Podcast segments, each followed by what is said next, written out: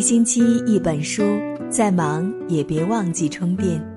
嗨，大家晚上好，我是青青，欢迎你的到来。今晚我要和你分享的文章是：不可小看一个穿衣好看的女人。一起来听。千万别小看会穿衣的人。小月身边会穿衣的女孩，不仅审美好，情商也很高。前两日和一位久未碰面的朋友喝咖啡，我迟到了几分钟，到了咖啡店，环顾四周，却不见他的身影。我正准备打电话，听到他叫我的名字，我才发现，原来他就坐在店里，只是我没有认出来。因为他整个人的形象变化太大，我几乎不敢相认。以前的他从来都是宽大的 T 恤加宽松的裤子，也不讲究发型，常常头发蓬乱，随意的披在肩上。他还偏爱洞洞鞋，无论什么季节，总是洞洞鞋不离脚，一副我就喜欢这样爱咋咋地的不羁风格。虽然他衣服干净整齐，但整个人因为衣着随意，总是给人一种懒散无神的感觉。而此刻眼前的他，却是剪裁合体的米色大衣，搭配紧身的牛仔裤，踩着高跟尖头靴，将好身材勾勒得凸凹有致。清爽时尚的丸子头高高的绑在脑后，感觉一下子年轻了好几岁。而其实他也的确很年轻，刚满三十岁，结婚不久，正准备要孩子。我问他为什么突然大变身啊？他告诉我，其实是被一位同事的无心话语刺激到的无奈之举。原来一次办公室里的几个人闲聊，讨论起生小孩的话题，一位刚入职不久的新同事心直口快。冲着他直接来了一句：“你要赶紧抓紧生孩子呀！四十岁以后就很难怀孕了。”朋友这才明白，原来别人印象中的她比自己的实际年龄老了这么多。而这一切最根本的原因就是自己的衣着风格，她从来都以内秀为美，认为简单随意、不修边幅才是本分女人。应该具有的特质，但是她的衣品出卖了她，不用等他开口，别人就能从外表对他的整个人做一个打分和评判。这也许不公平，却又是不争事实。《纽约时报》畅销书《跟巴黎名媛学到的事》中，作者珍妮弗讲述了一个有趣的真实故事。一天晚上。珍妮弗去厨房吃宵夜的时候，被法国房东太太撞了个正着，不是因为半夜偷吃东西，而是珍妮弗身上穿着的睡衣是一件大号 T 恤和一条破旧的卫生裤，引起了房东太太的注意。他打量了一下詹妮弗，关切地问道：“詹妮弗，我很抱歉这样说，但是你的睡裤上破了一个洞，你知道吗？”詹妮弗来自美国加州，当时作为国际交换生去法国游学，生活条件不差，并没有穷到连睡衣都买不起。他只是觉得睡衣嘛，居家穿着而已，没那么讲究。尽管那个破洞已经存在了好些日子，他还是将就穿着。而那一刻，站在对面的房东太太身穿整套的精致睡袍，头发整齐的。别在耳后，脚上也是一双舒适的居家鞋。那份相形见绌的寒酸，羞得詹妮弗恨不得赶紧逃回卧室，钻到被窝里，再也不出来。后来，她果断扔掉了旧的睡衣，以及衣橱里一大半不合适的服饰，在房东太太的影响下，走向了精简美的穿衣模式。等他回到美国，那个曾经邋遢的随意的美国大妞不见了，已经蜕变成散发着浓浓法国时尚气息的优雅姑娘。现在，珍妮弗是知名时尚博主，出版的衣品指南书籍多次荣登《纽约时报》畅销书排行榜，也是多家主流电视台的座上客，为成千上万的美国人提供衣品指导。好的衣品可以让一个人的形象有脱胎换骨的改变，身处同间办公室，工作资历、能力各方面都相当的两个人，衣着得体者获得的瞩目和青睐必然会更多。而在公众场合，穿着整齐得体，既是规范自己的行为，也能赢得别人的尊重。一位经常飞来飞去的朋友。曾经告诉过我一个体验，在机场 VIP lounge 里，他经常能感受到不同的对待方式。如果是度假，他身着 T 恤短裤配夹脚拖鞋，lounge 里的服务小姐会以礼相待，但脸上的笑容通常是标准而僵硬的。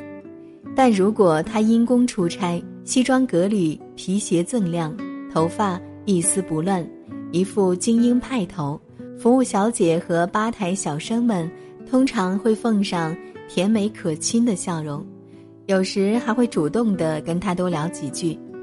这其实不能责怪服务人员以貌取人，而是人的本性使然。一个穿着干净利落、体面大方的人，透露出的精神面貌，自然会让身边的人多看几眼，甚至刮目相看。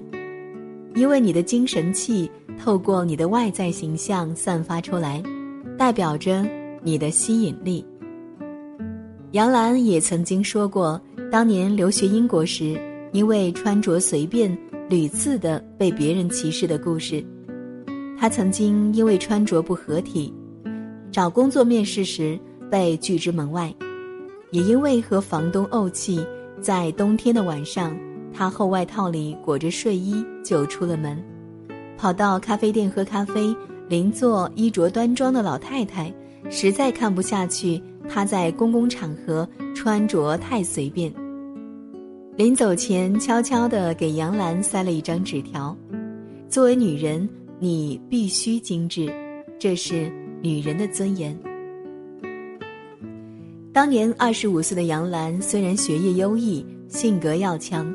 却因为不重视穿衣打扮，跌跌撞撞，四处碰壁后，才悟出了这个妈妈从来没有教过的道理：衣着得体、外表端庄，是对他人的尊重，也是自我成熟的表现。因为别人没有义务必须透过连你自己都毫不在意的邋遢外表，去发现你优秀的内在。我们生长在一个含蓄内敛、讲究内秀的国度，从小得到的教育就是不要过分关注一个人的外表，不能因外表而忽视了别人的内在品质。但当你步入社会，面对真实生活时，你却会越来越发现，一个人的形象是一张名片，无论你愿不愿意，它都真切鲜活地代表着你。你可能很内秀、很努力，但你更可能因为不注重仪表形象而失去了本来属于你的机会。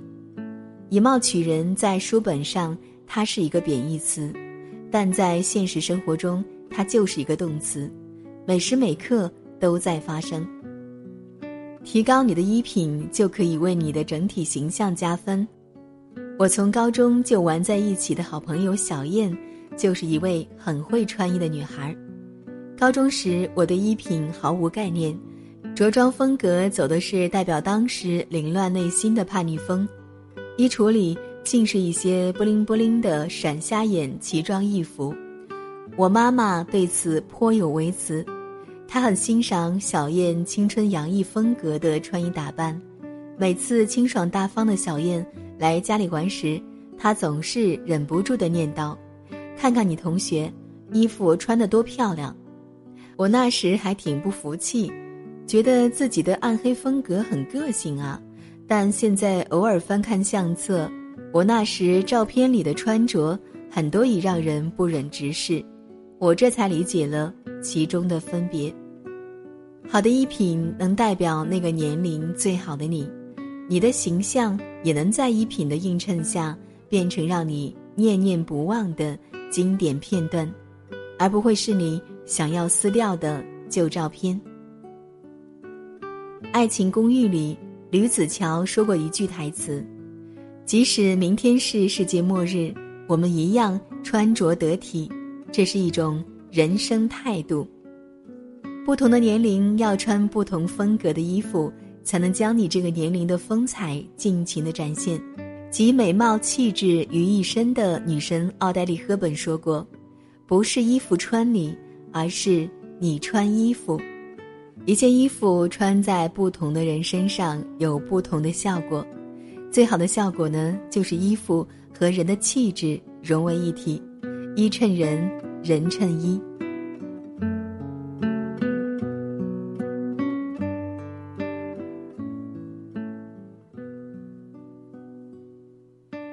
好了，今天的文章分享就是这样了。找到合适你的衣品，就是找到了你的形象定位，才能助你在人生路上走得轻松，活得靓丽。当然，如果你喜欢今天的文章，也希望你可以在节目下方点赞、留言或者转发到朋友圈。如果喜欢青青的声音，你也可以关注我的个人公众号“青青电台”，每晚我都会在那里。和你说晚安，好了，感谢你的守候聆听，下期节目再见，晚安。